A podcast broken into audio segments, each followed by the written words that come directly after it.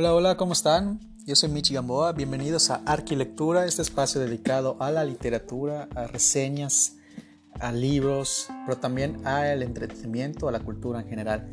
Y bueno, estando en el mes de octubre, vamos a enfocarnos eh, ya en esta casi fin de mes a un género que, que, pues va muy este, a la época que es el suspenso, ¿no? Debido al Día de Muertos.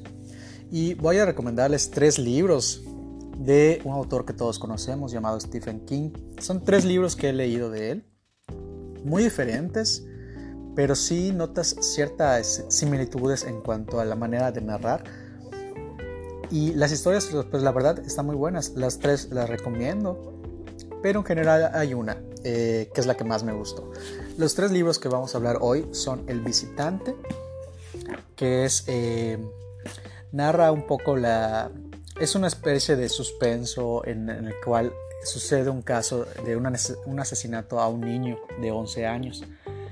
Entonces el detective descubre que la persona a la que están culpando de este asesinato, muy, muy feo por cierto, la manera en que sucede, cómo, cómo, o sea, lo que le hacen al niño es muy, muy feo.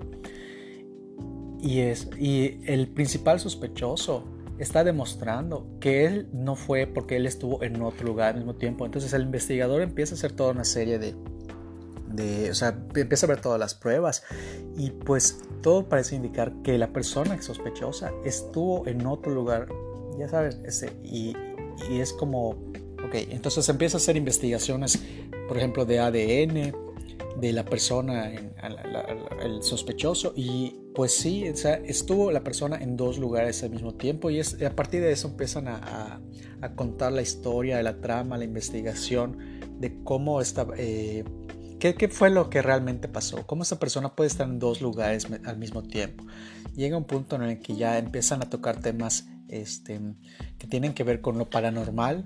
Hacen algunos capítulos son referencias a películas mexicanas, que es lo que, lo que me gustó, que, este, que El Santo o cosas así. Se van mucho a esa época de los, de los 80s, por ejemplo, de, México. tocan temas, por ejemplo, de chupacabras o cosas así, para justificar qué es lo que está pasando realmente, para darse una explicación, porque no llegan a alguna conclusión de quién fue, cómo lo hizo, por qué lo hizo y cómo es que puede estar en dos lugares una persona al mismo tiempo. Pero pues ahí más o menos va la trama de, este libro, El visitante. Está bastante bien la lectura, es una lectura fácil, una lectura este, rápida, no está tan confusa.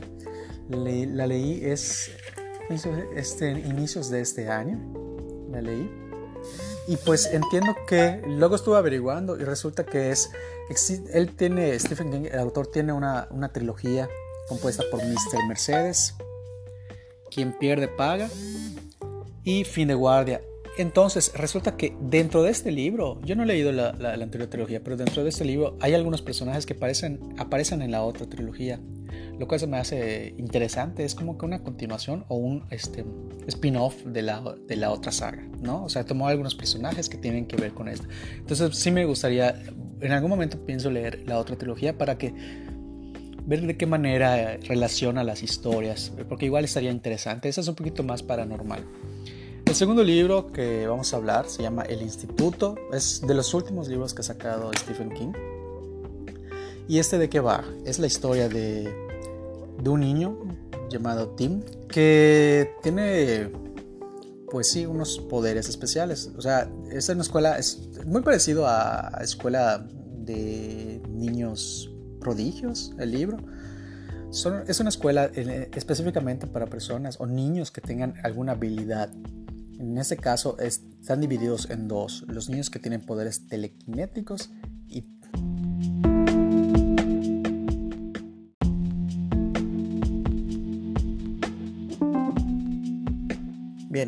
en esa escuela, que más bien no es una escuela, es una especie de cárcel, llevan a los niños. Hay una, este, una asociación mental que se encarga de, a partir de que un niño nace, les hacen una especie de estudios para saber si cuentan con habilidades diferentes. O sea, pueden ser telequinesis o telepatía.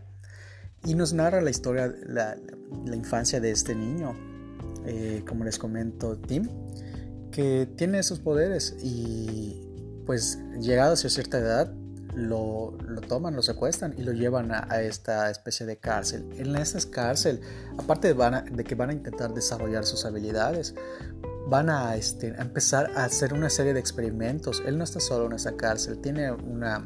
Ellos le llaman al instituto, obviamente. Entonces ellos tienen una especie de o sea, un, grupo de niños que tienen esos poderes, pero les están haciendo tanto daño a partir de los experimentos que ya este, empiezan a sufrir daños emocionales, daños psicológicos, físicos, los maltratan, llega un punto en el que o sea, los golpean, les hacen todo tipo de experimentos para que ellos desarrollen sus habilidades, pero lo que Steve no sabe es por qué están haciendo eso con ellos, qué finalidad tienen de estar jugando con, con esos poderes, porque al final de cuentas él llega sin saber que, tiene esos poderes, o sea, simplemente eh, no sabe qué están haciendo, no sabe qué está pasando. Y obviamente pues se cuenta la historia de, del grupo, de, de sus amigos, cómo llegan y algunos pues lamentablemente desaparecen y cómo se relacionan entre ellos estando ahí, cómo se ayudan, cómo intentan hasta un punto eh, salir de ahí. Pero sí tiene eh, algunas partes muy gráficas en las que te describen el golpe y matato hacia los, hacia los niños, ¿no? O sea, cómo viven estando ahí. Y sí está un poquito fuerte eh, esa parte. Sí tiene mucho de Stephen King. por ejemplo, yo relacioné todo el tiempo con la película de, de It.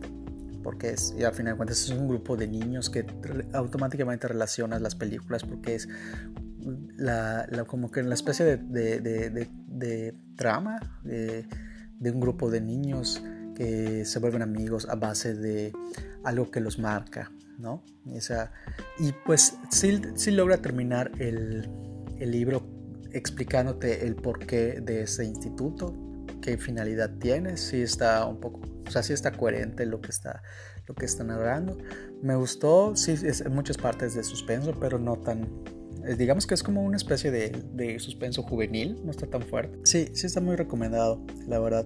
Tiene, a ver, el visitante, no les comenté, tiene cerca de 500, 586 páginas más o menos.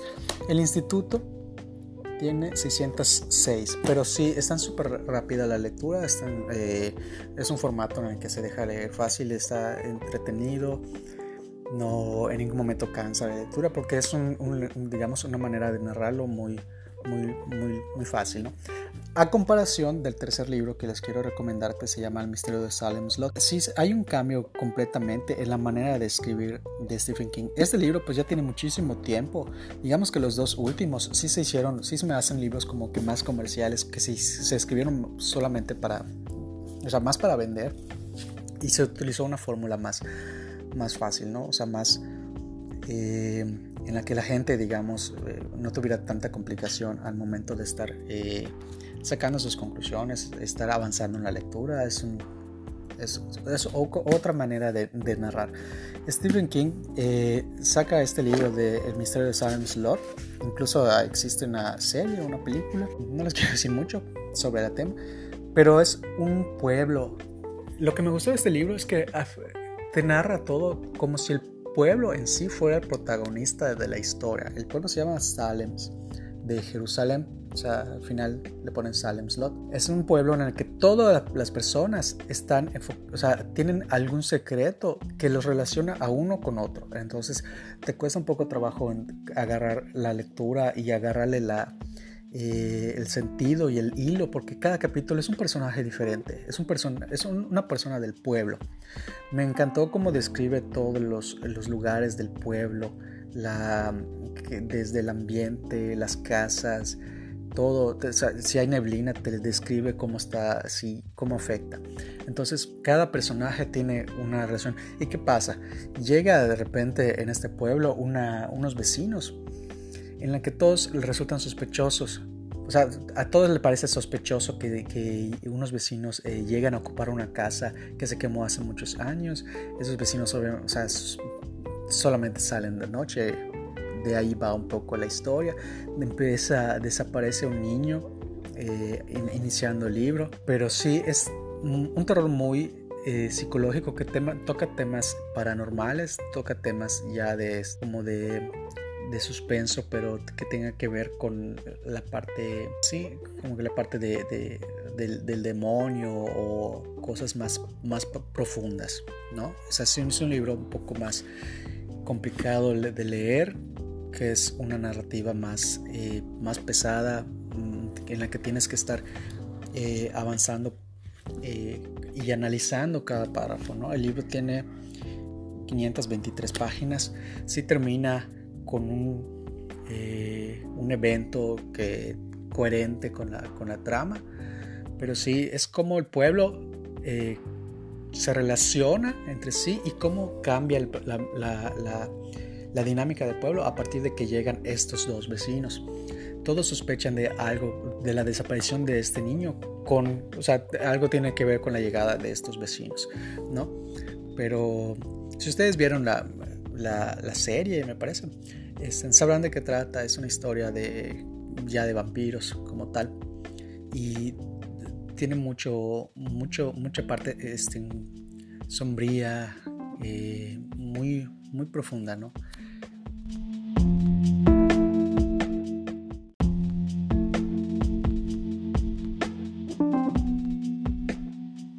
Sí, pues estos son los tres libros que les quiero recomendar para estas épocas si les gusta un poco de suspenso y terror. Los tres son de Stephen King muy recomendados. A mí me pareció más eh, acertado lo que es eh, El misterio de Salem Slot. Eh, sí da un poco más de miedo de repente por los temas que maneja que tengan que ver con lo, paranormal y lo del y eventos que hacen y hacen una especie de, de cultos satánicos o cosas así que tienen que ver con vampiros.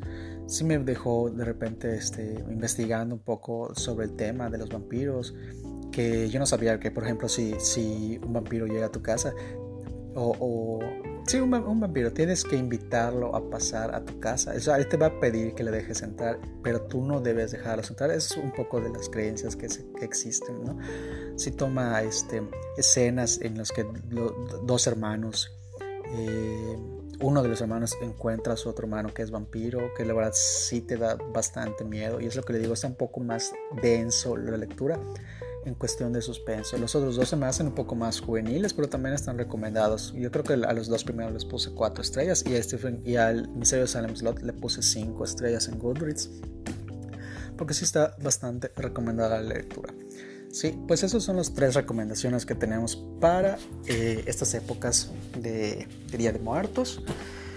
Em, de todas formas, en Goodreads están mis reseñas y en bueno, aparezco como Arquilectura y también en Instagram estoy como Arquilectura.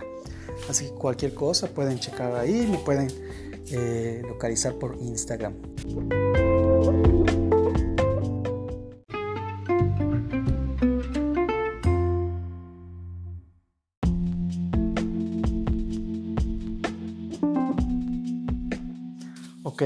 Cambiando un poco el tema sombrío y paranormal de de estas festividades de octubre.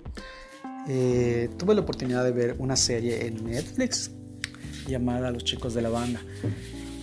Es una historia basada en una obra de teatro que incluso está ahorita en México eh, a cargo de Horacio Villalobos. Que bueno, con todo lo de la pandemia se suspendió, pero ahorita eh, entiendo que lo van a retomar. ¿Qué pasa? Es una, es, trata sobre un grupo de, de amigos abiertamente gays. La, historia está eh, enfocada, está narrada en el año, en los 80 Entonces, en ese momento no existía tanta apertura social sobre el tema de, los, de la comunidad gay. ¿Y qué hacen esos amigos? De alguna manera tienen, o sea, se ocultan. O sea, ellos tienen fiesta, pero se ocultan y, y celebran en, en, privado. Digamos, no, no era algún tema que, que esté aceptado todavía como actualmente.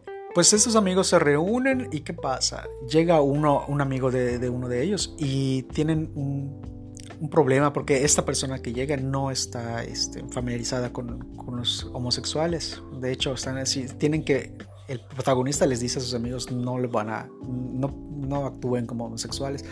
Hay mucha discriminación, manténgase este, en, que no se note, ya saben porque su, compañero no, no sabía de ellos, de él. Y pues llega y de a partir de ahí empiezan a jugar un, se les ocurre un, juego para amenizar la fiesta en el que tienen que hablar cada uno de ellos a alguna persona que, es la que más amaron en toda su vida y van ganando puntos conforme avanzan las llamadas. Sí, está. Entiendo que la, obra de teatro está eh, enfocada en la comedia, pero yo creo que eso le hizo falta a la película. No hay en ningún momento una especie de. O sea, hay, hay comedia muy, muy, muy básica. O sea, sobre todo por un personaje que es como que la caricatura gay. Emory, me parece que se llama, en la que es como que la parte chistosa y la que quiere hacer reír. Pero fuera de este personaje, todo lo demás se vuelve un drama porque todos están todo el tiempo eh, llorando, todo el tiempo haciendo escenas muy fuertes de, pleitos. No, no llegó a tal como comedia. Eh, pero en general, sí son buenas actuaciones, buen, eh, digamos, buena producción, buen manejo de vestuario, buena. todo está bien. El guion, el diálogo es, muy, muy.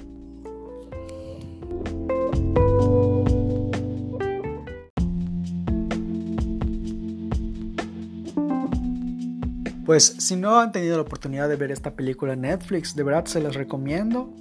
¿no? O sea, no, como les comento, no es una película para estar riendo, no es comedia, es más un drama, es una serie de, de eventos, o sea, es un grupo de amigos que se reúnen para pasarla bien, pero llega un punto en el que se vuelve todo un drama porque tienen que recordar relaciones pasadas, cómo, les, cómo la vida los ha marcado, o sea, desde que se aceptan como homosexuales, qué problemas han tenido con sus papás, con sus amores, que en cierto punto pues